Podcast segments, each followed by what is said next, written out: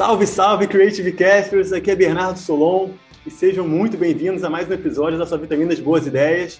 Episódio de hoje super especial. Já vinha querendo trazer esse cara aqui há um tempo, mas antes de falar dele, já quero pedir também que você siga a gente lá no nosso Instagram, o arroba CreativeCast, com conteúdos cada vez melhores, cada vez mais seguidores, sempre trazendo alguma informação de valor ali para o seu dia a dia. Tudo feito com muito carinho pelo meu parceiro que está aqui hoje comigo, Diego Fonseca. Diegão, tá animado para esse papo de hoje, cara? Sei que você é fã dessa marca, fã de hambúrguer, fala aí. Exatamente, eu ia falar que estava faminto por esse papo aqui hoje, que para mim vai dar muitos frutos, saborosíssimos e, cara, é isso aí, feliz demais para variar. A gente tem mais um papo com inspiração em doses cavalares. Vamos embora. É isso, galera. Hoje aqui com a gente, André Meiser, do TT Burger. Ele que é o cara do TT, né? Como ele mesmo diz, é CEO, diretor, atende. Se precisar, fica ali na chapa. Cara, joga nas 11 e faz acontecer. Eu acho que é justamente por isso, por essa correria, e ao mesmo tempo pela baita humildade desse cara, que ele se tornou o que é hoje e fez com que o TT chegasse onde está. Fiquei amarradão que você aceitou o nosso convite de primeira, cara, assim, sem muita, muita cerimônia, só precisamos dar uma linhadinha ali na agenda, mas deu tudo certo. Então, Hoje ele vai contar aqui para a gente um pouco da sua história, da história do TT, todos os desafios, um pouco das ideias e das ações do TT, que sempre são, é, dão o que falar, né? E como é que ele fez para o TT se tornar essa grande marca que vai muito além do hambúrguer. Então, pô, seja muito bem-vindo, meu camarada Deco, cara. Prazer te receber aqui. Muito obrigado, galera. Prazer imenso estar aqui. O que vocês quiserem aí desenrolar, vamos desenrolar para dentro, cara. É Durante a pandemia teve muito aprendizado aí para compartilhar. O negócio aqui vai ser bem legal. Boa. Pô, tenho certeza. Pô, maravilha. Vamos bater esse papo hoje aqui, cara. Tenho certeza que tem muita história legal aí para compartilhar. Mas antes disso, solta aí uma vinheta no capricho que o hambúrguer já está na chapa quase pronto. Creative Cast, a sua vitamina de boas ideias. Pô, seja bem-vindo então mais uma vez, André. Cara, prazer te receber aqui eu não poderia começar esse papo de, de outra forma se não fosse pelo início, de fato, né, cara? O TT ele surge em 2013, você ainda trabalhava em uma outra área, né? Então, conta pra gente como é que foi o início e, e, e, essa sua entrada no TT, né? A gente sempre fala aqui no nosso podcast sobre esses momentos de virada, de, de transição de carreira, que nunca é fácil, né? A gente sempre enfrenta alguns questionamentos de pessoas próximas. Será que é a decisão mais acertada? Será que não é? Assim, existia já uma, uma certa segurança, por ser um negócio que estava ali já se encaminhando, né, com, com seu irmão também. Então, assim, conta um pouco para a gente do início do TT, já emendando ali com, a, com essa sua virada de carreira, para entrar no negócio. Bacana, vamos lá. O, o, o, TT ele é lançado em 2013, né? Em uma parceria do grupo Troagro junto com a Reserva. Eu sou da, da família da Reserva, só que na época eu trabalhava no, no banco de investimento, em 2013. Participei mais da inauguração do TT, muito mais pelo conselho da, da reserva do que por dentro do business, né? por dentro do negócio. É... Eu fiquei 10 anos nesse banco de investimentos, sendo, sendo que 7 pela área do private equity, e já era apaixonado por economia real e realmente queria mergulhar de alguma forma dentro de algum business que eu me identificasse, né? E em 2014 a reserva vendeu um percentual de participação para a Dynamo, que é um fundo de investimento, e a prerrogativa dessa venda era que a reserva desinvestisse qualquer negócio que ela tivesse que não fosse atrelado à moda, né? E o TT estava nesse bolo e foi uma oportunidade imensa poder sair do, do banco para mergulhar no negócio que era incrível, que a gente tinha participado desde o início da, da fundação, que estava exatamente na hora de mergulhar. E aí que você falou um negócio interessante, esse ponto de virada para mim, por mais que quando eu fale, que porque eu saí de 10 anos de, de fundo de investimento para Vereco, de mercado financeiro tudo mais, para mergulhar no TT, muitas pessoas falam que fui corajoso. Só que para mim, nessa época, não soou como coragem, soou como, pô, esse é o timing correto, tá na hora, vamos embora. Não, em, em nenhum momento essa decisão, para mim, essa decisão nunca foi difícil. E. Até porque tinha muito prazer envolvido ali também, né? Exatamente, eu acho que tinha uma empolgação tão maior isso, isso. do que o que eu estava deixando para trás, que para mim isso foi zero coragem. Eu já tomei decisões na minha vida muito mais corajosas do que sair do, do BTG para entrar no, no TT. E isso foi incrível, foi, foi um ponto de virada que, obviamente, não me arrependo nem um pouco não, nunca parei para pensar, para olhar para trás se valeu a pena, se não valeu, mas que eu acredito que durante essa pandemia agora, com certeza absoluta, eu aprendi mais do que BTG, mas somando-se esse início de, de TT e tudo mais, e, e a gente está aqui vivo e muito maior do que a gente entrou na pandemia. Então, acho que esse que é o momento de coragem veio mesmo no dia 15 de março, não foi lá atrás, não. Muito bom, cara. Para mim, assim, desde sempre, desde que eu comecei a, a ouvir, que eu entendi assim o que, que era o TT, foi uma empresa ali que estava muito além desde o início do hambúrguer, né, da alimentação. Era uma coisa maior do que isso, assim, pelas ações, tipo de atendimento, os eventos, o próprio mutirão, que você vai falar um pouco mais para mais frente sobre isso, assim. Então, sempre existia uma preocupação em tornar a coisa maior do que o hambúrguer, né? Toda a questão da experiência, até mesmo posicionamento. E, assim, isso foi algo que, desde o início, estava muito claro na cabeça de vocês, que vocês queriam um negócio que realmente é, fosse maior do que isso, Sim. ou as coisas foram acontecendo naturalmente, e aí, conforme vocês foram entendendo como é que o público ia também entendendo a marca, a coisa foi se desenvolvendo. É, deixa, deixa eu até aproveitar e fazer um adendo, abrir um parênteses e perguntar assim, o que, que motivou a Reserva, uma marca né, dentro do universo de moda, justamente a criar esse braço que, que óbvio, né, faz parte desse guarda-chuva Reserva, através de comportamento, de presença de marca, etc., mas o que que, assim, o que, que motivou a fazer, é, nascer dentro da reserva TT? É, vamos lá, acho que, acho que, que isso é, é, é interessante falar do. Tem um período pré-TT na reserva que eu acho interessante, que é o período da reserva mais, que era uma loja que a gente tinha ali na Galeria River, que 100% branding, né, que vendia tudo menos roupa. Hum. Então tinha bicicleta, prancha de surf, a gente vendia ali drinkzinho de cachaça, tinha um barman ali preparando cachaça, que era o mesmo cara que vendia as coisas que tinham ali. Tinha tudo que a reserva não tinha em todas as lojas. E, obviamente, a loja dava muito prejuízo. Assim. Era uma loja 100% de branding o negócio, né?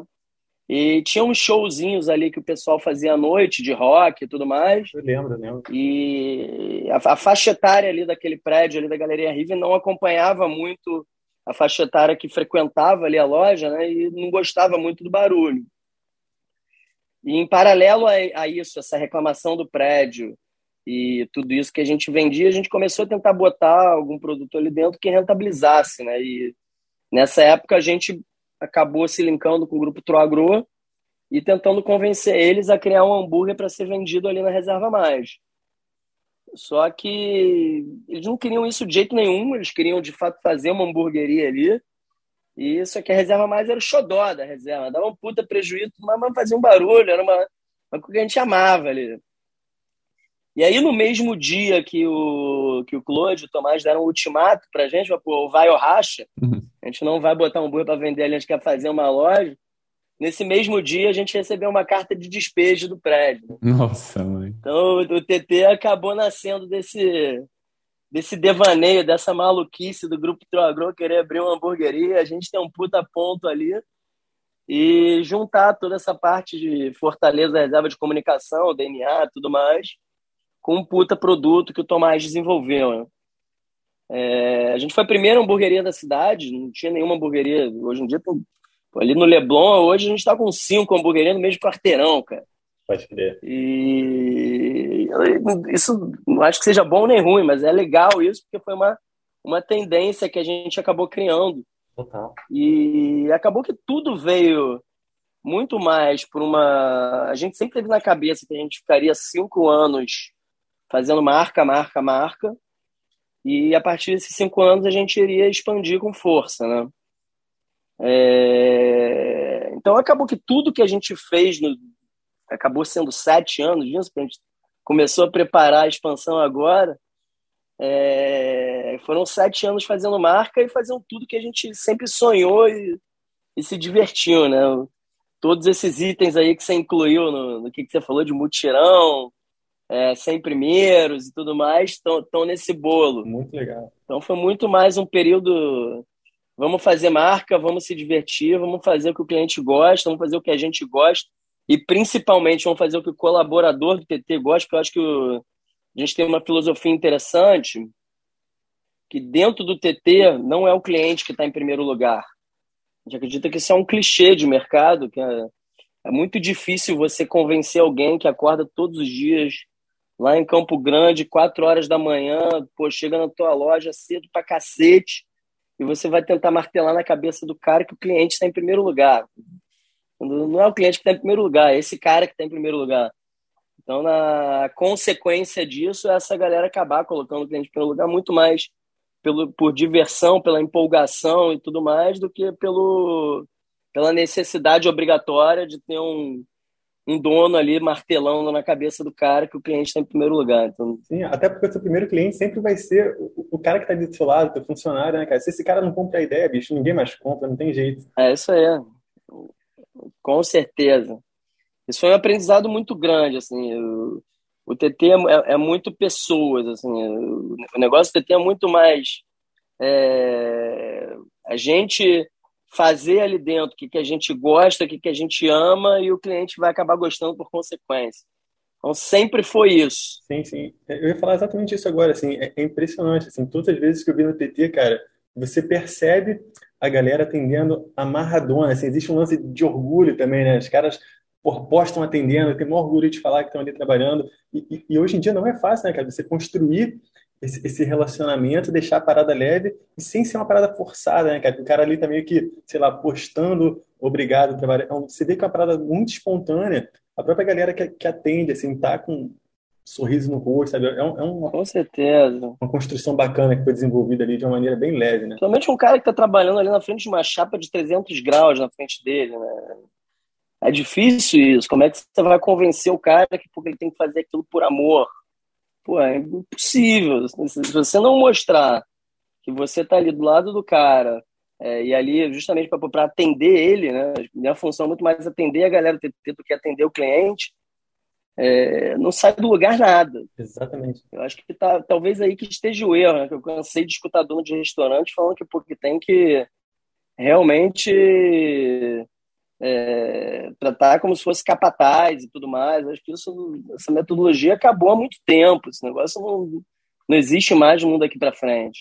Cara, é legal você ter falado isso, Deco, porque é, uma vez eu cheguei a fazer um projeto que justamente tinha que investigar um pouco esse universo de restaurantes, etc. E acabou que é uma, uma hipótese que eu tinha, eu tinha que validar ela. E a hipótese era justamente essa. Esse, essa, essa problemática que existia entre né, os, os donos de restaurante, ou inclusive no universo menor, o gerente e equipe ali de, de salão, né? Uhum. Que é uma rotatividade muito alta, que é justamente essa, essa análise que você, que você acabou de falar. E realmente, é assim, é, cara, quase foi unânime o processo de que, cara, você gerenciar essa equipe é muito difícil. Muito. Muito por conta que você falou, né? Você quer que um cara chegue né, quase é, com pouca, pouquíssimas horas de sono, fazendo um transporte, atravessando o Rio de Janeiro inteiro para você chegar lá e ele falar que, inclusive, ele não é o, o, o foco das minhas atenções, entendeu? É então, assim, por mais que você veja diversas é, marcas, né, gurus falando um pouco sobre esse processo de criar, criar cultura, entender que é isso que realmente importa, a gente é, não vê muito isso, né? A gente vê muito mais a história do, ah, não, beleza, ok, é cultura, mas, cara, veste a camisa só, dá, um, dá um sorriso, porque o que importa aqui não é você, é justamente quem está te atendendo. E no final das contas, é, se o cara te trata mal lá na ponta, seja ele o caixa, seja ele o CEO, é, o impacto é o mesmo. É claro. Estou lidando diretamente com um cara que talvez não volte mais, né? É isso. E, e, e tem uma coisa interessante, a gente, além disso, né? a gente trabalha muito a percepção como sendo verdadeira. Né? Acho que o, é, é, impossível você colocar na cabeça de alguém que alguém tem sempre razão quando porra, o ser humano ele erra. O cliente tem sempre razão. O cliente é um ser humano, o cliente erra. Não tem o que fazer. E, existem boçalidades enormes. A gente já viu uma. Tem uma história lá dentro de um, de um cliente que chegou para uma encantadora nossa e perguntou em qual página do cardápio ela estava. Nossa Senhora. Como é que eu vou martelar na cabeça de alguém que o cara tem sempre razão? Pô, você tem boçalidades, o ser humano muitas vezes ele é boçal, então é. E aí, pô, nesse dia, se a pessoa me respondesse que deu uma porrada na cara do cliente, não ia fazer nada. Pô, o que, que eu fiz? Deu, dei um tapa, tá bom, beleza. Ela falou, fui, fui pra cozinha e fui chorar. Ah, porra, então tá errado, não é isso. Então, é, então a gente trabalha muito a percepção como ela sendo verdadeira. Né? Então, se um, Se vocês chegarem para mim agora e falar que eu estou sendo mal educado com vocês, não adianta eu tentar me defender e dizer, não, não estou sendo mal educado. Eu posso tentar não estar sendo e vocês estarem percebendo outra coisa. Mas também é meu papel mudar essa percepção em vocês. A mesma coisa acontece se um cliente chega com, com uma carne que está completamente bem passada na boca do balcão e fala para o cara que está mal passado. Cara, não importa se está mal ou bem, o que importa é a percepção verdadeira do cara que está na sua frente. E as percepções têm que ser respeitadas sempre. Então, esse conceito de respeito, de, de percepção, ele tem que ser abordado muito na frente de colocar algum stakeholder na frente do outro, né? Porque o, a, a percepção é verdadeira, o feedback ele é sempre ele, o feedback ele sempre reflete a sua opinião sobre a coisa que está na sua frente. Então, se a, se a pessoa que está na sua frente não concorda com aquilo, a única coisa que ela tem que fazer é fazer você mudar de opinião. Não ela te, tentar te dizer que você está errado, que você não tem razão. É verdadeira percepção. Então, é, esse, esse conceito é interessantíssimo. E na prática a gente vê muito isso no dia a dia. Porque o cliente não tem sempre razão, mas a percepção do ser humano é verdadeira. Então, por princípio, isso, isso precisa ser abordado. Muito legal, cara. Você falou do, dos encantadores, cara. Queria que você contasse um pouco para a gente, assim, é, para quem está ouvindo, talvez não saiba quem são os encantadores, qual o papel deles e qual o impacto disso, né, cara? Assim, acho que é, é muito bacana. Se eu não me engano, era na loja aqui do Leblon mesmo, que acho que o encantador, ele tinha síndrome de Down também, não era? Tem, tem o encantador lá, tem o Fred. Fred é genial, Pô, cara. sensacional, cara. Tem algumas histórias sobre os encantadores. Acho que o cargo de encantador ele começou em 2014, em 2015. Foi assim que, que o nome reserva saiu, né? E foi interessante que, que era uma fase que a nossa venda ela tinha tomado o primeiro tapazinho para baixo, né? A gente sempre estava acostumado a crescer e a gente entrou em um, em um conflito de identidade interessante que, pô, que ao mesmo tempo que a gente batia no peito para dizer que a gente tinha um puta atendimento, uma puta comunicação, a gente era um atendimento de balcão simples, que o cara chegava, pedia um hambúrguer ali, sentava, depois ele limpava a mesa e ia embora. Então, é, como é que eu posso falar que eu tenho um puta atendimento se eu faço exatamente a mesma coisa que o McDonald's faz? Eu não, tem, não tinha um puta atendimento. Então, a gente resolveu criar um cargo que chama, que chama Encantador, que o grande objetivo do Encantador é criar vínculo emotivo com o cliente. Né? Ou seja, a meta do Encantador é gerar recorrência. Se o cliente voltar, ele ganha meta. Não precisa vender muito, ele precisa fazer o cliente voltar. É, e a gente tinha dois indicadores básicos, né, para poder mensurar o trabalho do indicador. Um era, é, um era o principal, que era essa recorrência, e outro era o volume de produtos por atendimento. Então, eu lembro que eu fui defender a entrada do encantador no conselho, e a primeira provocação que eu levei foi: pô, calma aí, você quer. Sua venda está caindo, você precisa recuperar o resultado da empresa e você quer aumentar a despesa da empresa. Eu falei: é, Então calma aí, quando que você vai recuperar isso? Vai botar uma despesa mais, beleza, quando que a venda vem? Eu falei, sei lá, me dá uns dois meses, um mês e meio. Falei, calma aí. Tá chegando pra gente falando assim, pô, você vai botar um encantador aqui dentro, esse cara vai gerar recorrência e vai aumentar o produto por atendimento. Você tá pedindo dois meses para resultado? Se for isso mesmo, resultado semana que vem. É verdade, semana que vem. E aí, pô, a gente começou a mensurar isso na vírgula mesmo a gente tinha um índice de recorrência de 50% dos clientes voltando, a gente passou a ter entre 70% e 80%, e, o, e só no produto por atendimento a gente já começou a faturar o, umas 10 vezes o que o encantador de cada loja ganhava, né? que a gente foi o produto por atendimento ali de, de 2,5% para quase 3%. Então, isso gerou um lucro financeiro enorme. Então, acho que a, o resultado disso para a gente, quando você co coloca pessoas na loja com o objetivo de, de trazer o cliente de volta, e esse objetivo único, né, que é basicamente encantar o cara, isso gera resultado na, na veia, né, de primeira. Isso foi lá em 2015. Depois a gente estava conversando essa semana com, com o ACIO do, do McDonald's. Eu não sabia, mas ele falou que eles copiaram um cargo no McDonald's nosso, porra, que era o. como é que é o nome? O anfitrião, eles criaram lá também. Então, pô, o McDonald's copiou o cargo meu, coisa incrível, cara. Isso é foda. Com certeza. Então, é, acho que esses pequenos detalhes, assim, que foram galgando tudo, que a gente fez até aqui. E a história do Fred, que você falou que também é foda, em, em no, no, carnaval de 2019, a loja do Leblon, no pré-carnaval, era a única loja que estava caindo, né? A loja estava caindo 15%. Era uma loja que tinha pessoas muito boas trabalhando lá, mas a, a galera tava brigando muito, cara. Tava, tava chato o negócio. A gente tava pensando até em realocar as pessoas para outras lojas e tudo mais. E a, a, gente, todo mundo sabe que as pessoas que síndrome de Down são pessoas muito amorosas, né? E muito, e muito puras. E, e aí a gente começou, a, a gente abriu um processo seletivo para pessoas com síndrome de Down e a gente estava buscando pessoas de Down realmente diferentes, que, porque gostavam de se, de se enturmar, de de conversar, mas são, são perfis distintos, né? E, pô, a gente encontrou o Fred. O Fred é um cara incrível. Acho que vale a pena na loja do Leblon, todo mundo que quiser. O Fred está lá todo dia, até 9 horas da noite. É, a loja do Leblon, que estava decrescendo 15% no, no pré-carnaval, acabou o carnaval sendo a maior loja. E o Fred fez um trabalho foda lá. A gente botou na época a gente fez um jogozinho, a gente tentou gamificar a operação e botou uns brochezinhos que todo cliente que comprava ganhava um broche. E no final da experiência ele era instruído a botar aquele broche se tivesse gostado do atendimento, né? Então, todo dia nessa época eu recebia foto do Fred amarradão com uma blusa cheia de broche. Pô, isso era foda, cara. Isso foi unindo a loja, isso foi bacana também. Eu acho que você colocar o cara em primeiro lugar e dar oportunidade pro cara é ganha-ganha na lata. Então, ninguém nunca botou uma pessoa com síndrome de Down na loja pensando em fazer trabalho social. Até a mãe do Fred, que também é incrível, a Elsa, ela me chamou no canto agora, dessa vez que ele.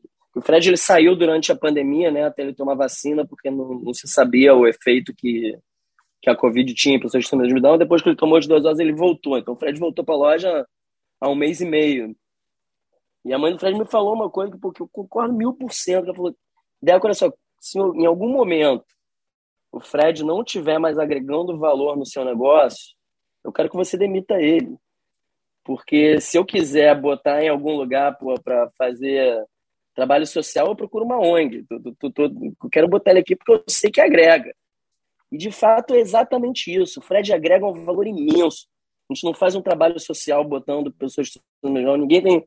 É, o, o, TT não tem obrigação de botar tantas pessoas especiais e tudo mais dentro da empresa. A gente bota muitas vezes porque realmente agrega valor. E eu acho que esse aqui é o diferencial, porque muitas empresas colocam por obrigação. E quando você não pega o ponto forte da pessoa que você está colocando, em algum momento você vai ter que desligar, não, não vai ser recompensante para a pessoa, não vai ser recompensante para a empresa e fica uma coisa muito puxada. Então, o Fred ele tá dentro do TT porque ele agrega muito valor no nosso negócio. Ele é um cara incrível, assim, ele é um vendedor nato. Então, se você conversar com ele, vocês vão ver, é um cara foda. Isso é muito maneiro. Eu queria tentar fazer um paralelo aqui, é, Deco, da sua. Porque você veio do mercado financeiro para dentro, não do, não do TT, né? Você veio para dentro de um lugar que é super é, aquecido quando a gente fala de relacionamentos, que se preocupa muito com a cultura, que bota o funcionário em primeiro lugar. E a gente tem um estereótipo no outro universo, universo financeiro, um universo mais frio, mais gelado, de números, né? É, o que, que mudou? Sim, foi isso que te motivou? Essa, vão ser algumas perguntas em uma. O que, que te motivou a fazer essa transição? E se, sim, o que, que mudou dentro de você para justamente sair desse, desse universo, talvez que, que preze menos pelo relacionamento, com muitas aspas, e vá para um lugar que, cara, é isso que faz diferença. Acho que, acho que concordo quanto a estereótipo e tudo mais. Acho que talvez eu tenha dado a sorte de ter entrado no BTG em um, em um lugar que eu me identificava muito, até do ponto de vista de estereótipo, tá? Porque eram pessoas muito parecidas, assim. Eu nunca vivi em um ambiente de mercado financeiro que realmente fosse estereotipado de pessoas frias e tudo mais, calculistas, etc. É, talvez eu precisasse viver para poder entender isso. Né? Então, obviamente, em qualquer universo vai ter todo tipo de pessoas, e dentro do BTG talvez tenha desaflorado em mim, quando, quando você fala talvez a parte da, da frieza, seja muito na hora de você ver resultado e tudo mais e, e conseguir racionalizar, cobrar né? esse resultado e racionalizar. Acho que tem uma diferença muito grande que era o seguinte, no, na economia de banco, de investimento, financeiro e tudo mais, você consegue mexer pauzinhos para que a mudança seja muito rápida. Né? Ou seja, no, no banco tinham semanas que eu olhava para duas semanas atrás e falava, pô, essa porra mudou o negócio inteiro.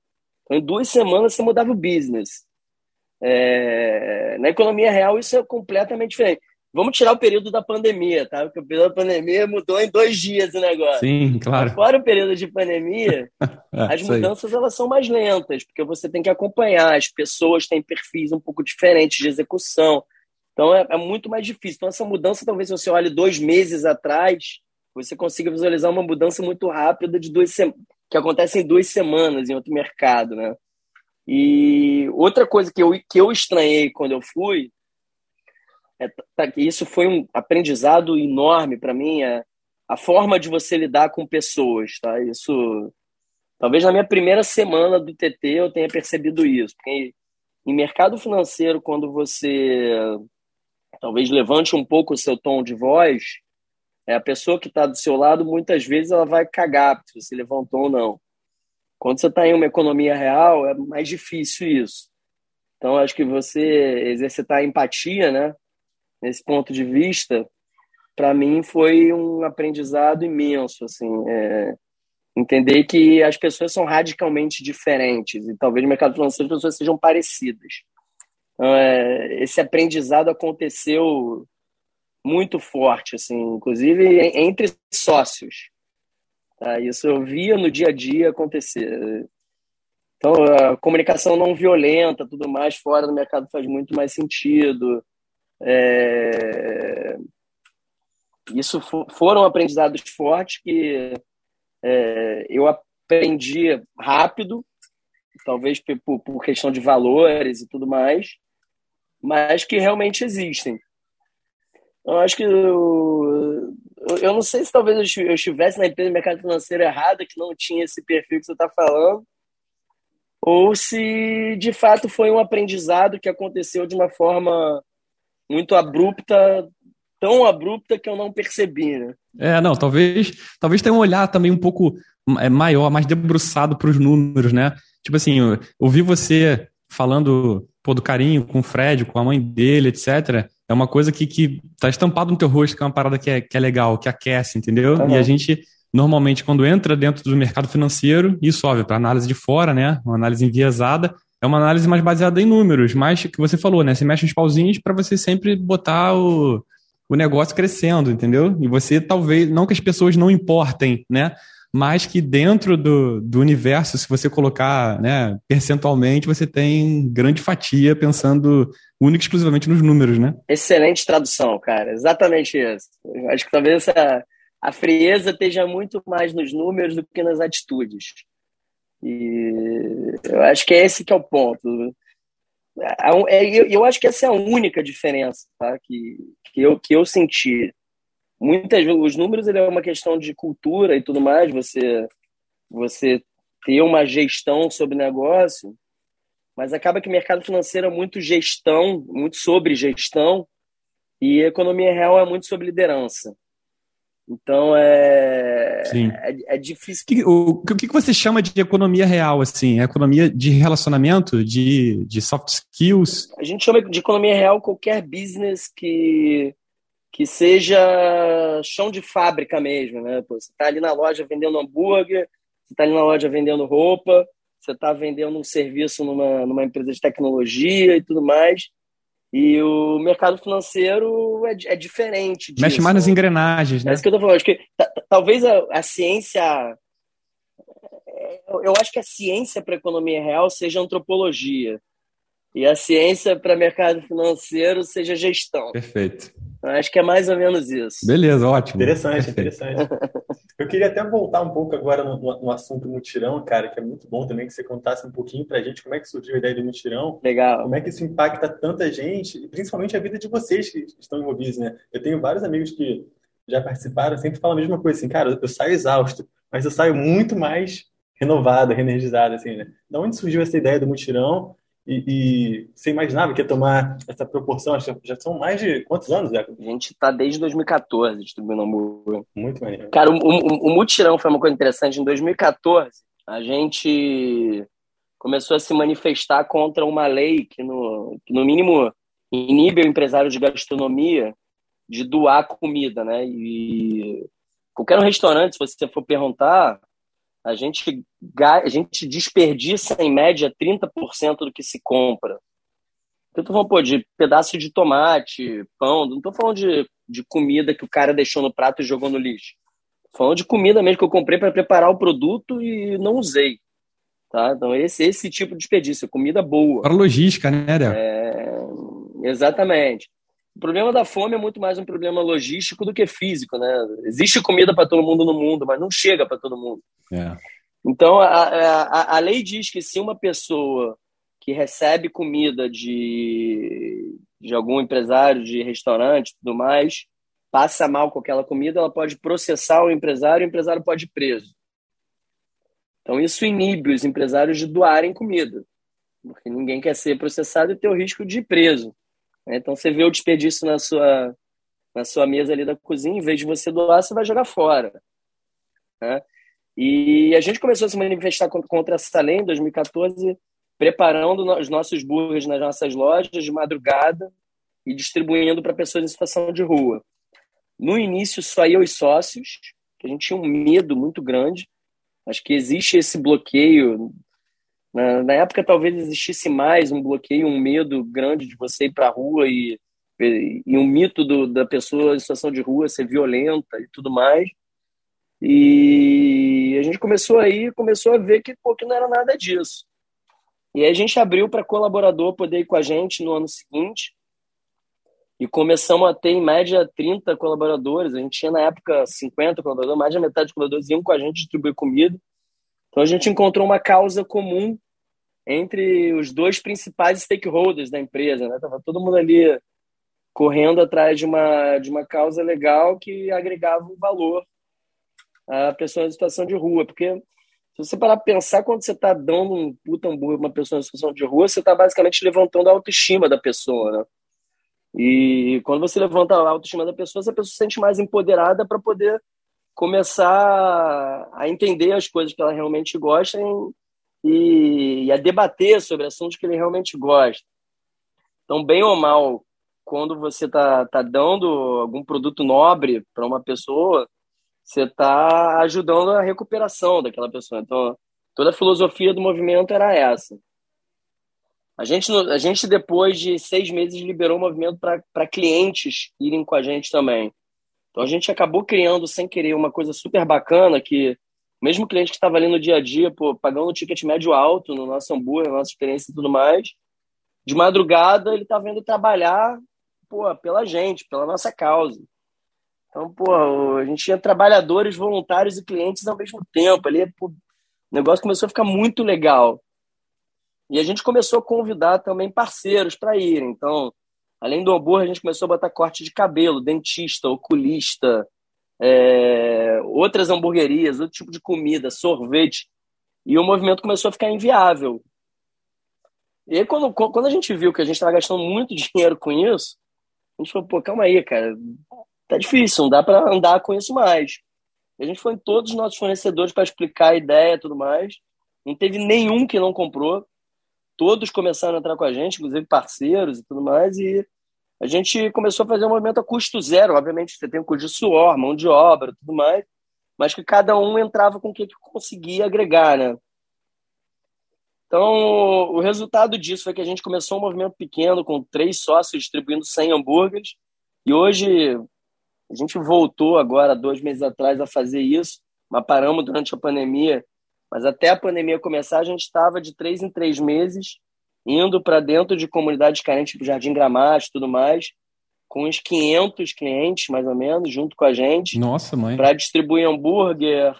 É, a gente distribui hambúrguer, dentista, oculista, veterinário, é, camiseta para todo mundo, a reserva entrava com camiseta, é, médicos, é, cadastro de currículo para entrevista de emprego, doação de móvel, doação de remédio, escova de dente, vacina, acho que teve muito.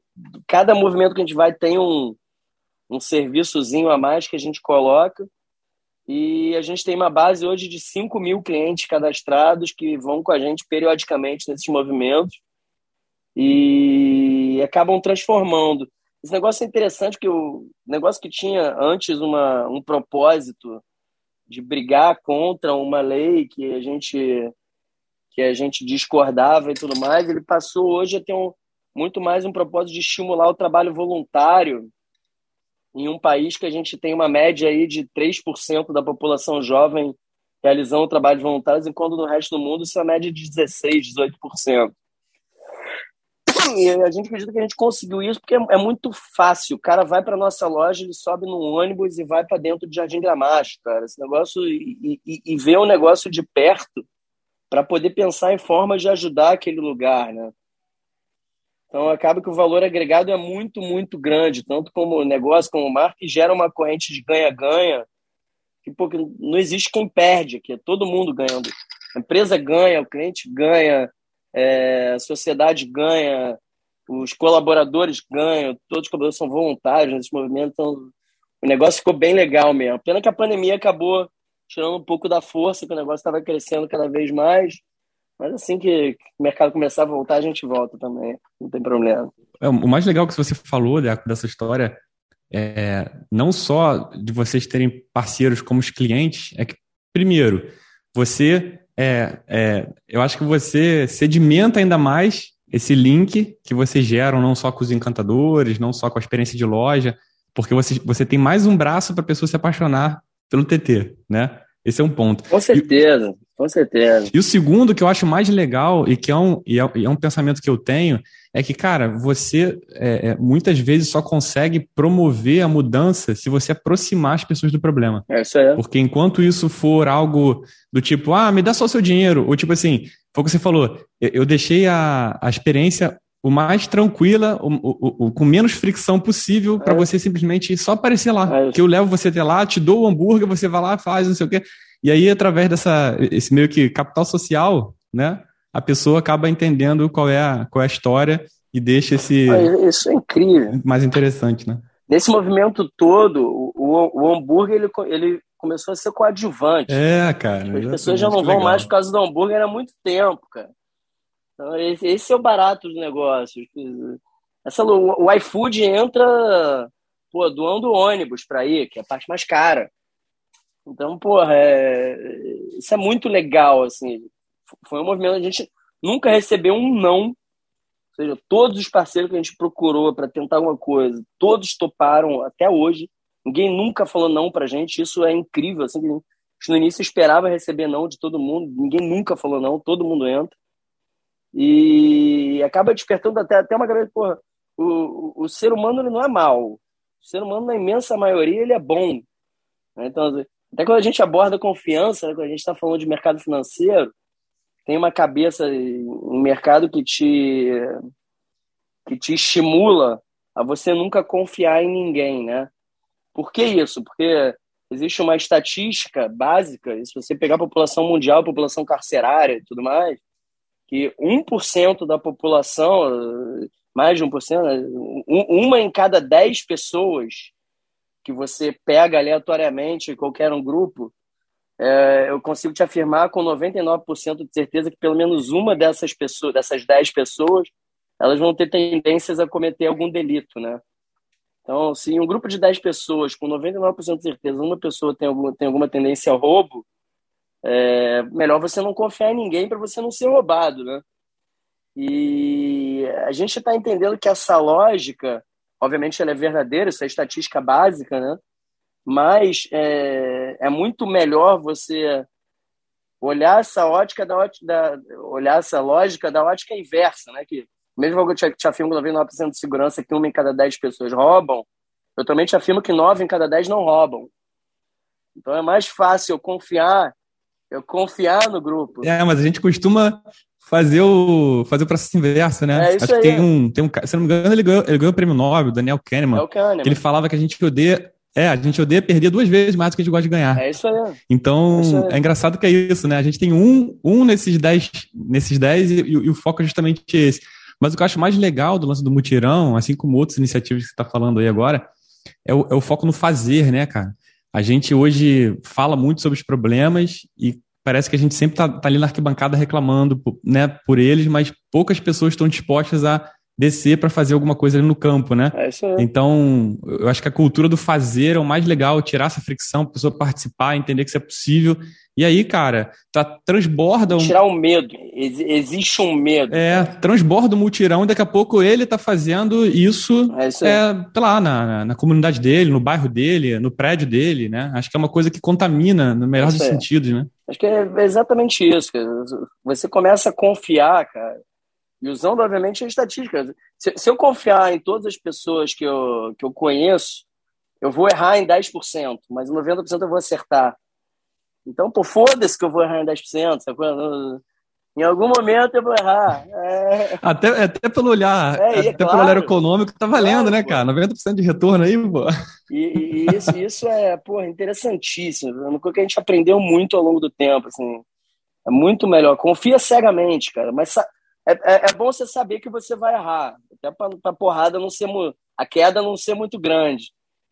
Mas confia, não tem o que fazer. Cara, é, é, é muito claro para mim como, como todas essas experiências, todas essas ações, a, a própria loja em si, os encantadores, o ambiente, tudo isso virou o grande diferencial do, do, do TT, né? E aí, como você falou mesmo, vem uma pandemia, dá uma desestabilizada geral, ao mesmo tempo as pessoas passam a consumir muito mais delivery do que antes. Como é que vocês pensaram em trazer minimamente, se é, se é que é possível, um pouco da experiência TT que as pessoas viviam ali para esse novo momento? É possível, sendo que é só pelo iFood agora que a galera pede praticamente, né? Esse, esse negócio é interessante. Que, é, acho que talvez seja legal. Bernardo, obrigado pela pergunta. Adorei. Estou aqui Tô, tô aqui rasgando seda colateralmente, é, por favor. Eu, eu, eu, acho que essa pergunta é boa mesmo, até porque foi uma discussão muito grande que a gente teve internamente lá no início da pandemia. É, acho que é legal pegar um pouco da, da pegada lá no início da pandemia, que a gente sempre foi um negócio de aglomerar, né? Atendimento balcão, aglomerado, é, todo mundo junto, show com show de jazz com cerveja liberada no deck do Leblon com música alta, todo mundo se abraçando e pulando, e, porra, aí. É, os, 100, os 100 primeiros ganham hambúrguer, então, porra, corrida, porrada na fila. Então, acho que todas as campanhas que a gente sempre, sempre fez, a gente sempre abordou e sempre gostou muito disso no marketing de crowd, né? Você bota muitas pessoas juntas e, pô, e essa galera, é, por consequência, vai acabar divulgando seu produto. E entrou a pandemia e, pô, a gente não, não tinha mais nada. A gente tinha 5% de venda em delivery no pré-pandemia. E a única coisa que a gente, tinha, a gente tinha na mão, na verdade, antes da pandemia, é, duas ideias, uma já em execução, né, que foi que era o TT Mais em Botafogo, que basicamente foi foi pautado depois que a gente teve uma consultoria aqui dentro de expansão que foi a Xerto, deu um insight para a gente interessante que o nosso ticket médio ele era muito alto então, para a gente expandir no país inteiro com esse ticket médio, a gente só para hamburgueria, né? A gente só teria espaço para acho que eram 40 lojas no país inteiro. E para você acertar 40 pontos no país inteiro é impossível. O diagnóstico do cara basicamente estava dizendo assim: pô, seu negócio é ruim, não dá para expandir. Fica onde é que você está, que você está ganhando dinheiro, tá bom. Ele batalha naval nível hard, né? É isso, é isso. E a gente tinha que testar um modelo de ticket médio mais baixo, mas ao mesmo tempo, se a gente descesse o ticket médio da empresa inteira, a gente podia quebrar, né? Porque se a demanda não acompanha essa queda de ticket médio, o tempo da demanda recuperar, da demanda subir, não acompanha isso, a gente quebra. A ideia era diminuir o ticket médio para a demanda aumentar. Só que dependendo do tempo que isso leva, a gente se fode. E vocês nunca foram dark kitchen também, né? Nunca, nunca, nunca, nunca. Nunca soubemos fazer isso. Um ano que a gente tentou em 2019 a gente se fudeu. É, investimos em motoboy pra cacete, pô, deu merda. Mas enfim, é, a gente tinha esse estudo do ticket médio e tinha um modelo sendo testado em Botafogo, que era o TT+. Não sei se vocês lembram que a gente abriu com uma campanha da AME, que a AME deu 100% de cashback, em Botafogo deu fila quilométrica na loja lá. E a gente resolveu abrir o range de ticket médio, né? De, continuamos com os mesmos produtos atuais e botamos produtos também menores para poder dar outras opções para pessoas virem. E o modelo estava explodindo no pré-pandemia, a loja de Botafogo já estava voando. E outra coisa que a gente tinha era a ideia de o TT ele não é uma marca muito expansível porque ele é um produto um pouco despadronizado, né? Então, o cara pode pedir mal passado, bem passado, com pão, sem pão, no alface, tirar adicional, colocar adicional, tudo mais. E para a gente expandir isso, até pelo treinamento que a gente precisa dar para as pessoas, é muito difícil. A gente abre muitas possibilidades para o cliente poder personalizar, né?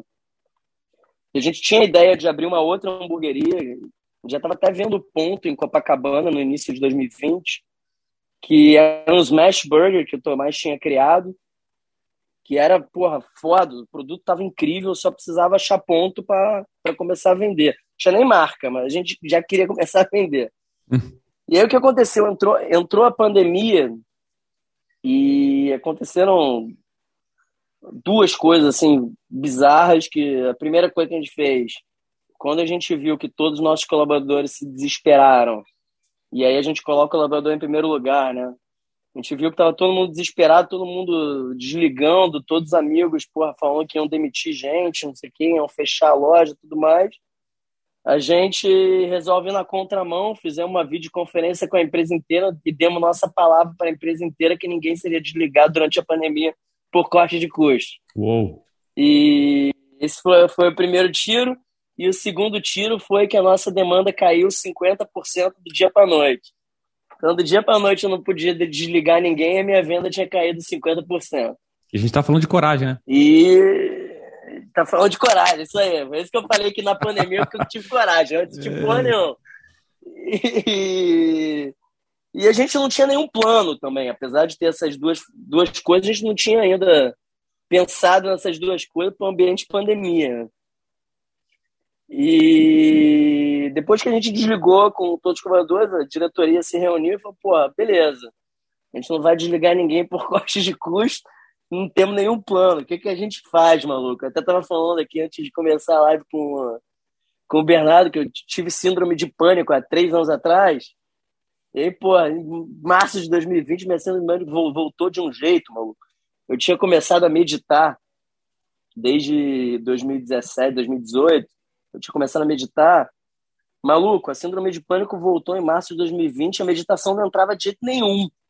Podia ficar sentado lá, não entrava porra nenhuma, ali é foda. E aí a gente começou a pensar o que, que a gente faz tudo mais, mas, porra, cara, vamos, vamos procurar o CEO do iFood. Pô, mas o serviço do iFood é uma merda. Como é que a gente vai procurar o CEO do iFood? Pô, temos que procurar o cara, foda-se. Procuramos o cara, fechamos um puta contrato com o cara com SLA de entrega e tudo mais, e era a fortaleza que a gente tinha ali naquele momento. Foi o primeiro movimento que a gente fez. E ao mesmo tempo a gente tinha essa ideia de marca, né? E a gente foi falar com a galera do iFood que, pô, cara, a gente não vai fazer mais em loja física, tem 50% da minha chapa que está desocupada do dia para noite, vamos lançar essa marca aqui mesmo no digital junto com vocês, mas eu preciso da ajuda de vocês. Eu perguntar um pouco como é, como é que a gente ajuda vocês. Cara, numa boa, a gente tá no meio da pandemia, começou a pandemia agora, tava no auge, ninguém sabia, lockdown, tava todo mundo em casa. Pô, a marca que a gente vai, vai começar a vender, eu quero que você distribua um hambúrguer para cada hambúrguer que eu vender. E aí a gente cria essa moeda social que vai, que vai acabar entrando como divulgação, né? Essa doação vai para os médicos que estão na linha de frente e os próprios médicos acabam divulgando. Não tinha dinheiro para investir em marketing nisso, né? Então, é, a ideia é, pô, vamos lançar uma marca 100% online, na nossa mesma linha de produção, ou seja, não vou investir um real nessa porra. Se o negócio começar a vender pra caralho, beleza. Eu compro uma chapa nova e foda-se. Mas, porra, é, não tem dinheiro para investir. Venda que é os 50%, tem que fazer. iFood, me ajuda? Ajudo. Pô, a gente distribuiu 5 mil burgers para os primeiros 5 mil burgers que a gente vendeu no Três Gordos. A gente lançou a marca digital. E em três ou quatro meses, o Três Gordos já estava em todas as lojas, que a gente começou na loja de Botafogo foi expandindo. E acabou que a gente, nesse movimento de lançamento, não sei se vocês conhecem o Três Gordos, na segunda marca. Sim, sim. O, o Três Gordos hoje, ele é.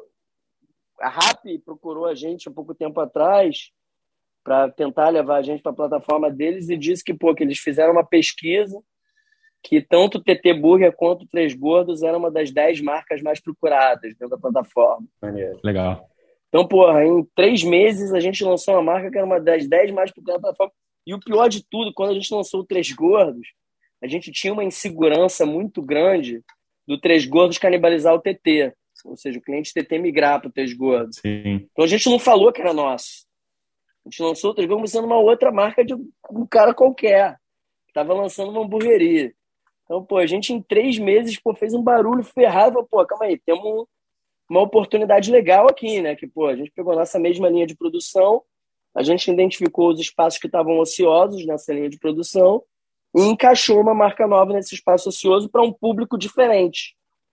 Ou seja, dentro de uma mesma cozinha que está vendendo 50% menos, agora eu tenho um novo público que vai estar tá comprando daquela mesma linha de produção que nada mais é do que um produto novo que eu estou botando ali naquela linha e no final vestindo esse produto de uma forma diferente.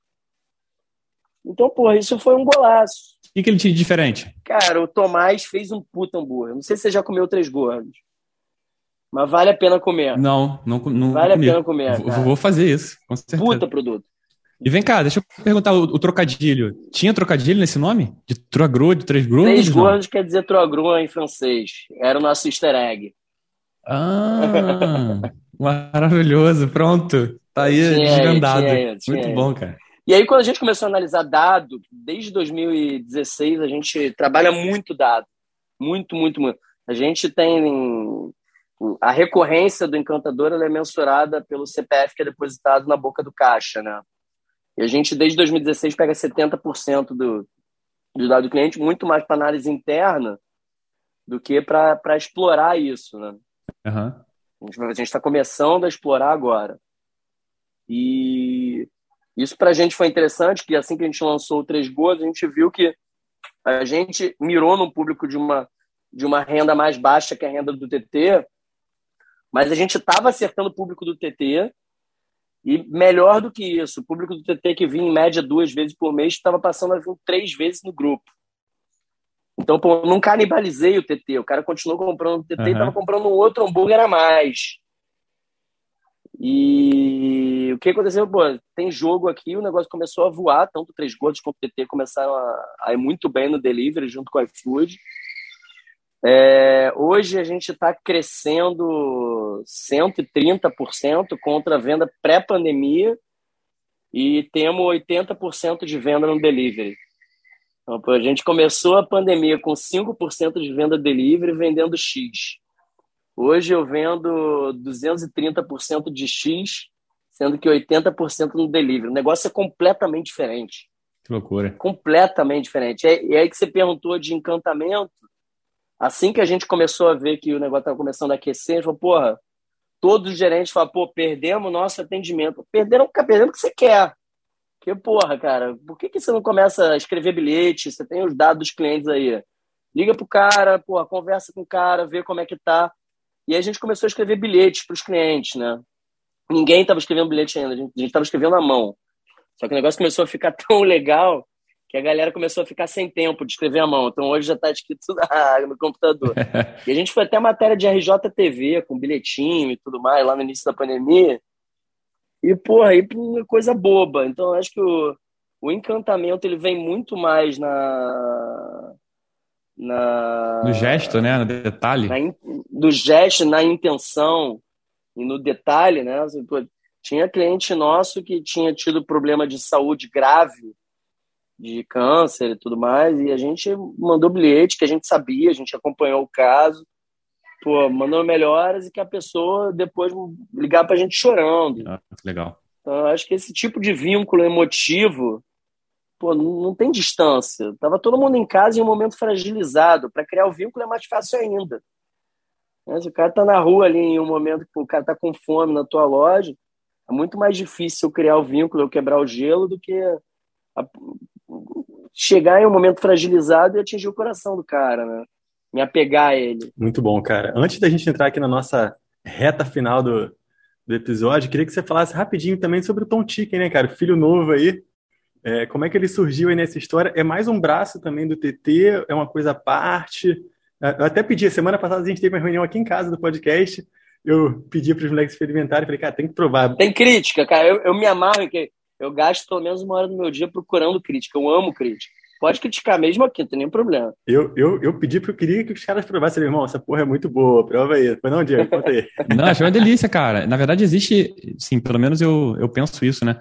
O tipo um preconceito de hambúrguer de frango, né? Tem pra cacete. Daquela coisa, tipo, ah, não, tem que ser carne, tem que ser costela, tem que ser não sei o quê. Eu me amarro hambúrguer de frango. Empanado, então, pô, sucesso. Eu nem, eu nem conhecia, não. Na verdade, Bernardo que fez a, a introdução aí e pronto, já era.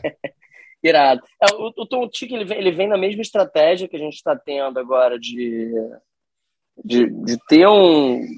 A gente, a gente tem uma base de programação e tecnologia muito forte dentro do TT, tá? Então a gente desenvolveu alguns sistemas legados que permitem toda a nossa cozinha ela ser integrada e ser multimarca. Tá? Então, se hoje eu quiser criar, criar qualquer uma marca de hambúrguer, é, só fazer plug and play na cozinha. Isso é mole. E, e mais, isso está amarrado com o contrato do iFood. Então é, é fácil. Eu crio a, a, hora que a gente quiser uma marca nova. Obviamente que eu só vou criar marcas que façam sentido para o negócio. Tá? Claro. E por que, que o, Tom, o Tom Chicken fez sentido? Primeiro, é, a gente tinha um hambúrguer no nosso portfólio que é o frangueiro. E sempre que a gente faz um lançamento, a gente tem um teste AB de, de pegar feedback de cliente que dizem se aquele produto ele é bem aceito ou não, né? Se a galera está curtindo muito aquele produto. E de todos os lançamentos que a gente fez desde a nossa abertura, o frangueiro foi o que teve melhor aceitação. Só que mesmo tendo ele, ele tendo uma, uma aceitação foda, muito fora do padrão, a gente não vendia muito ele. Gente falou, pô, a gente tem aqui a nossa linha de produção, a chapa já não está mais ociosa, a fritadeira ainda está. Então, pô, por que, que eu não faço uma marca de fritura com um produto que mais foi bem aceito ao longo da nossa história, porque é foda, que é o frangueiro? E aí nasceu o Tom Chicken, né? Que a gente está nessa mesma linha de produção, com toda a nossa base tecnológica do TT por trás, sem nenhum investimento adicional também, fazendo uma marca de frango e aproveitando a fritadeira ociosa dessa vez. Que o, quando a gente lançou o Três Gordos era chapa. E o, o ponto aqui do Tom Tic é que ele é o mesmo público do TT, né? E, mas como a gente entendeu que era um produto que não era um hambúrguer, era um, era um sanduíche, né? A gente acreditou também que essa recorrência iria aumentar ainda mais. E, e foi exatamente o que aconteceu, tá? A gente testou no Leblon, o Leblon deu certo, já fomos para Barra e abrimos em Botafogo semana passada já. Então, nessa estratégia de lançamento de marca, o que, que a gente está fazendo é basicamente preparar o terreno para a nossa expansão. Porque hoje o que, que a gente tem de cenário? Você tem um, um mercado brasileiro que tem muitas oportunidades de você poder franquear qualquer um negócio. Né? A gente tem inúmeras marcas que já estão preparadas para serem franquias, mas o índice de mortalidade das lojas de franquia são muito altas, muito mais altas do que o índice normal de mortalidade. E o índice normal de mortalidade já é alto de um negócio dentro do nosso país, né? assim, um risco país imenso.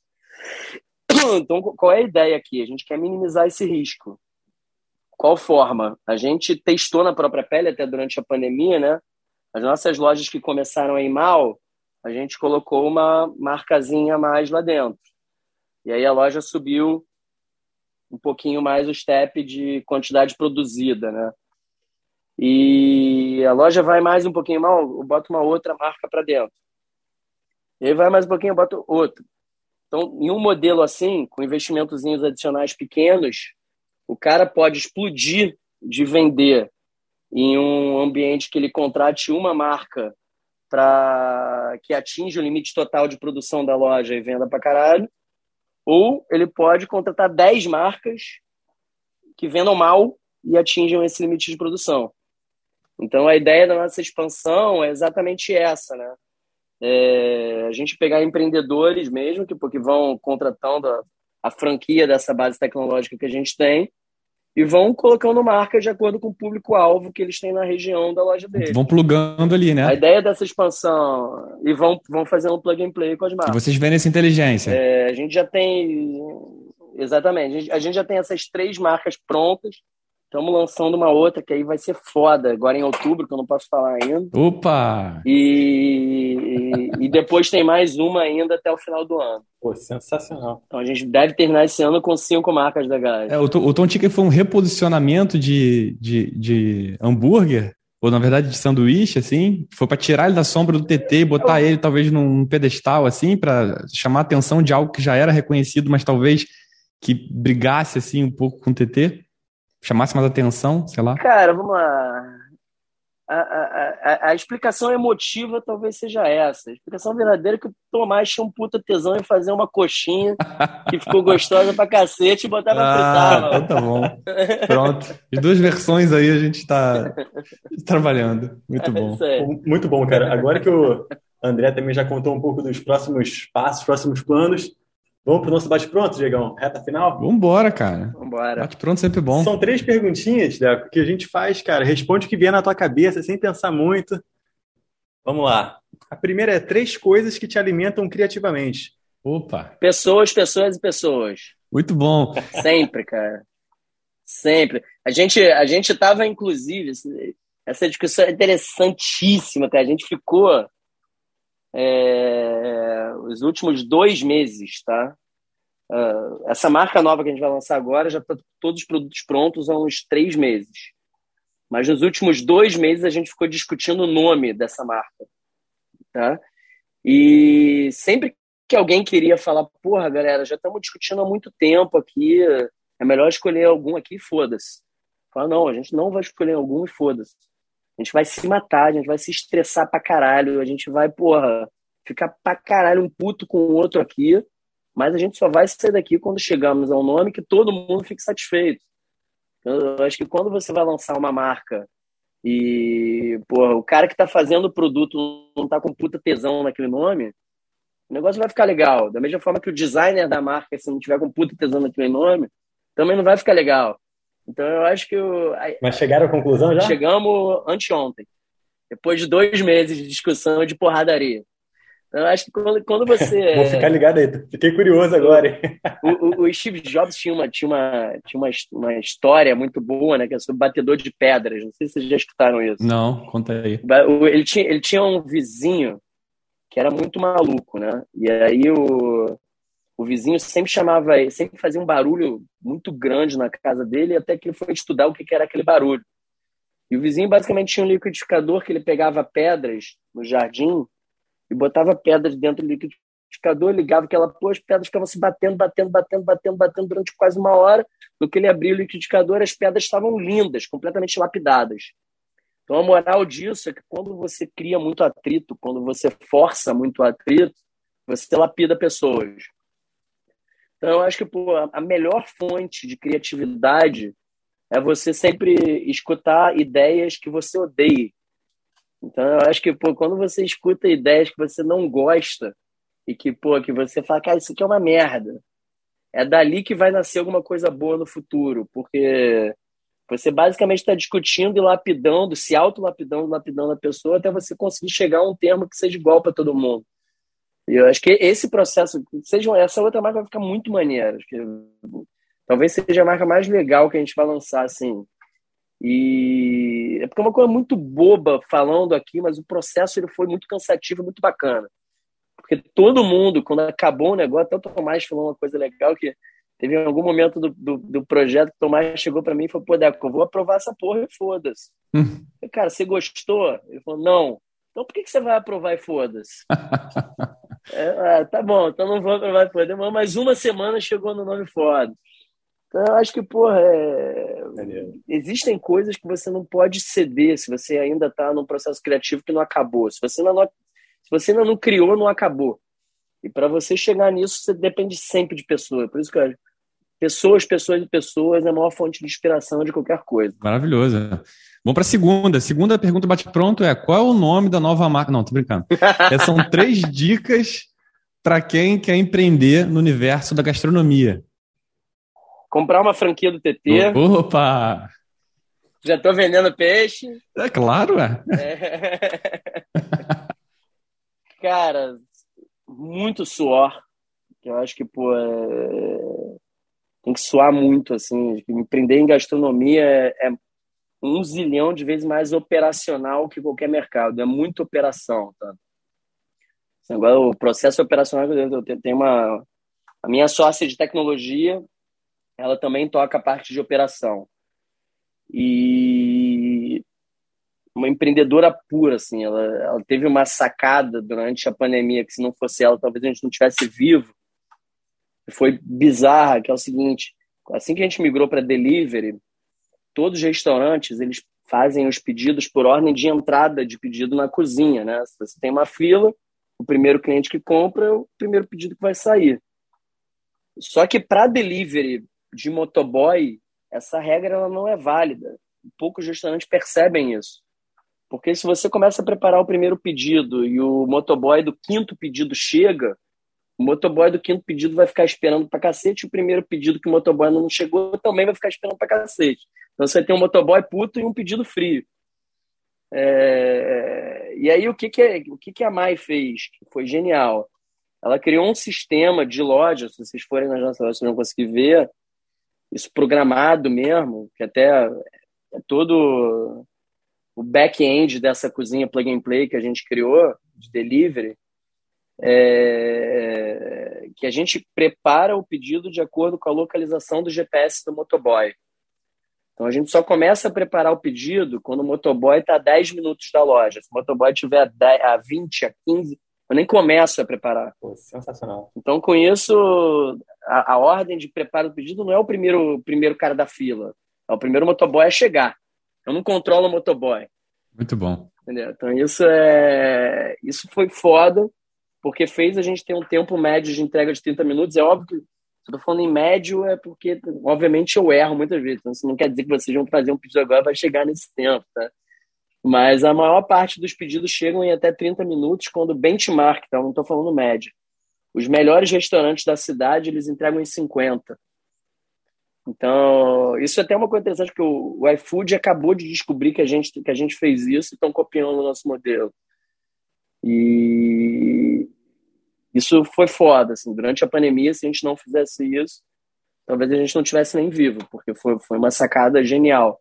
E aí, o que, que eu falo de, de operação, né? Que isso precisa ser um pré-requisito muito, muito, muito forte para você empreender na gastronomia, é você conseguir entender, é, primeiro, quem são os personagens, né? Se a gente não entendesse durante a pandemia que o motoboy foi o personagem principal do negócio.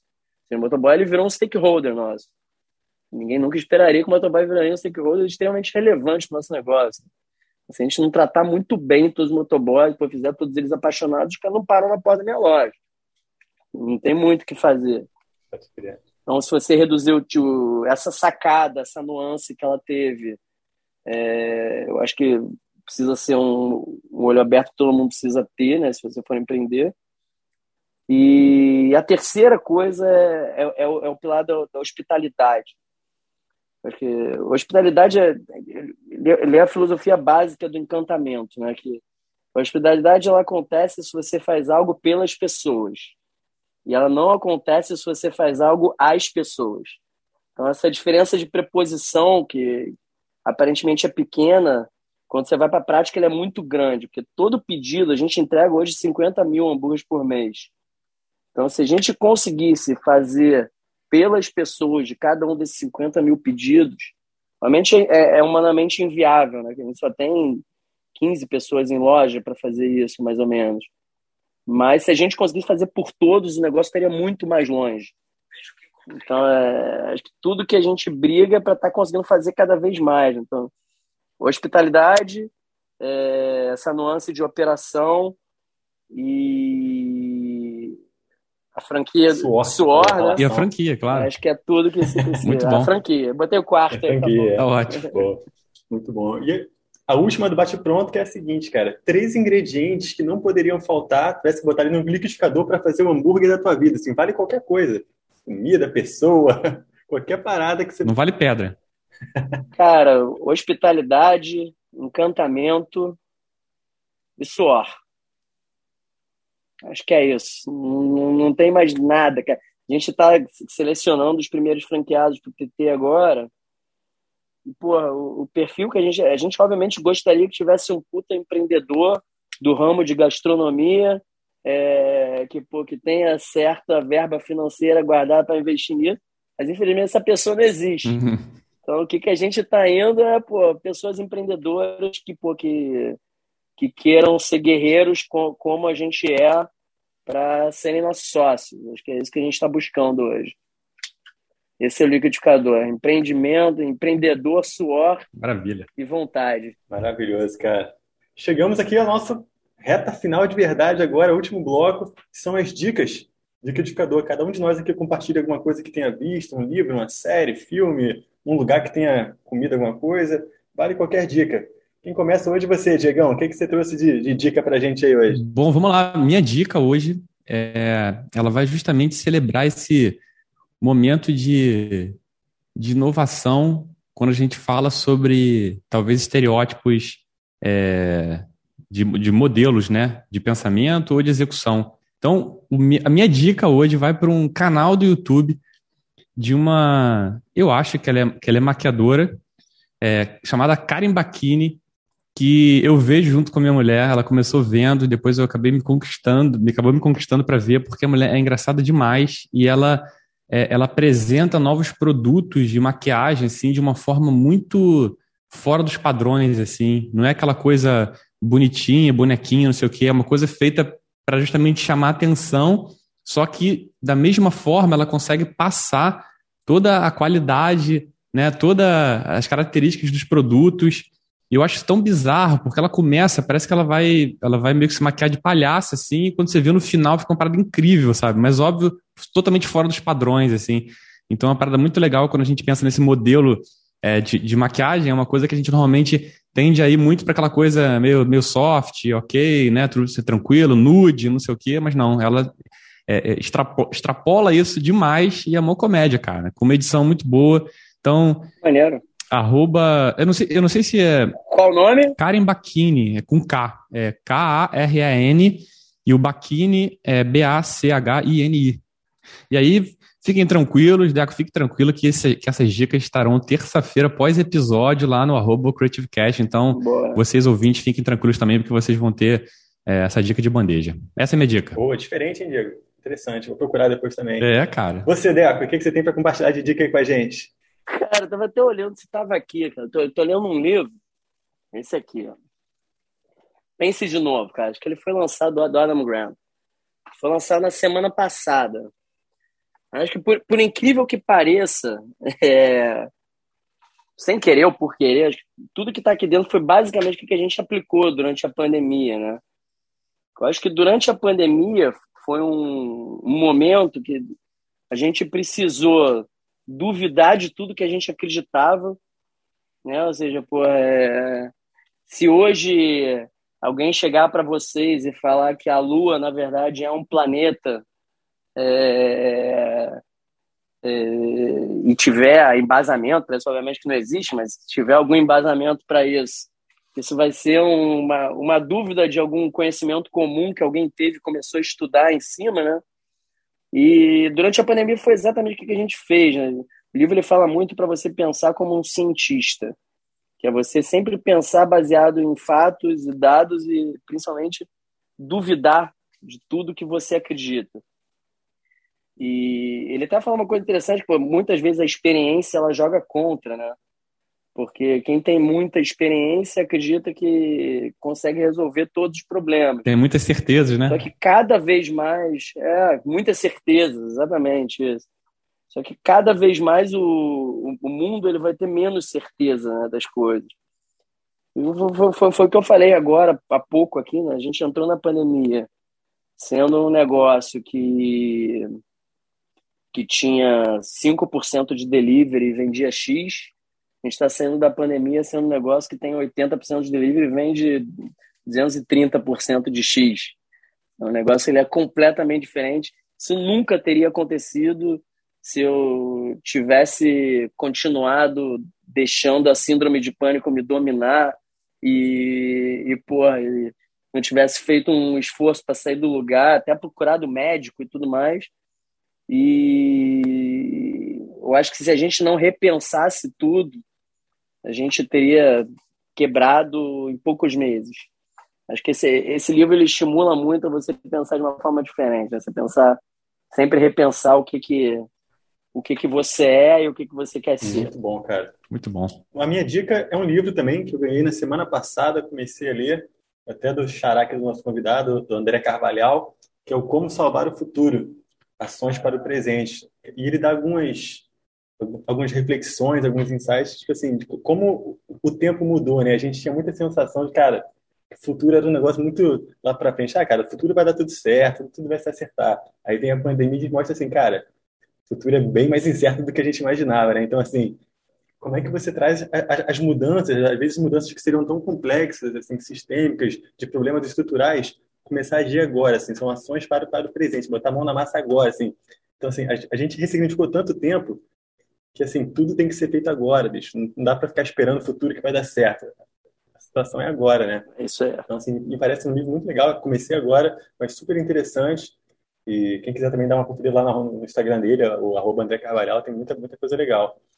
E é isso, cara. Chegamos ao fim aqui do nosso episódio. A gente constrói o futuro no presente, né? Exatamente. Com certeza. Chegamos ao fim aqui do nosso episódio. Pô, agradecer imensamente, André. Muito pô, cara, obrigado a vocês. Sensacional. Cara. Espero que você tenha curtido também.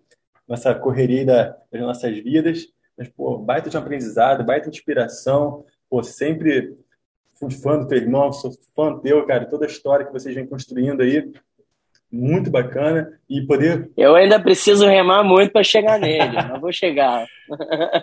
e, e, poder ouvir, cara, um pouquinho também dos bastidores agora contigo, assim, toda, todo o seu envolvimento, por toda a paixão que você fala do TT, assim, brilho no olho, porra, é, é admirável e inspirador de verdade, cara. Obrigado pelo papo. E, e, é isso, irmão. Muito obrigado, muito obrigado vocês, galera. Gostei demais também. Cara, eu, eu, eu tava vendo a página de vocês lá, super legal, meu irmão. Trabalhaço, muito maneiro mesmo. Isso. Quando eu vi lá, é, é porque, é porque você tinha me mandado a mensagem, a gente tinha, tinha combinado de fazer algum outro dia. Foi. E eu tinha esquecido. No que eu vi passando o negócio, que eu que li, o conteúdo era super interessante. Eu não lembro exatamente sobre o que, que era. Mas tá valendo. Aí eu lembro que eu, que eu vi que era você. muito legal mesmo. Pô, obrigado. Aí eu falei, putz, eu não respondi. Eu respondi lá. Bem legal, galera. Valeu. Parabéns. Que bom, valeu. Diegão. Espalha, espalha, espalha a palavra. Vou espalhar. Já, já aproveito, já começa, começa a me despedir. Eu sempre agradeço muito quem, quem também faz essa conexão. Então, Bernardo, pô, obrigado demais por trazer o deck para bater esse papo com a gente. Foi muito bom ouvir esse backstage, ouvir a maneira com que ele fala com maior paixão, com brilho nos olhos sobre toda essa operação por trás, que às vezes pode parecer fria, mas está pelando tipo chapa de hambúrguer, né? De tanta de tanto relacionamento, tanta coisa boa que está trazendo nessa, nesse guarda-chuva gigantesco, maravilhoso, chamado TT. Muito obrigado, galera. Muito obrigado mesmo. Obrigado, Deco, demais pelo seu tempo com a gente, pela inspiração. E é isso, cara. Vamos que vamos. Estaremos juntos, Bernardo, talvez com Claudinho né? Ou talvez eu não estaria aqui, mas enfim, semana que vem a gente conversa. Valeu, galera. Abração. Obrigadão, gente. Valeu, galera. Um abraço. Até semana que vem. Valeu. Creative Cast. Sua vitamina de boas ideias. Desliga agora ou continua?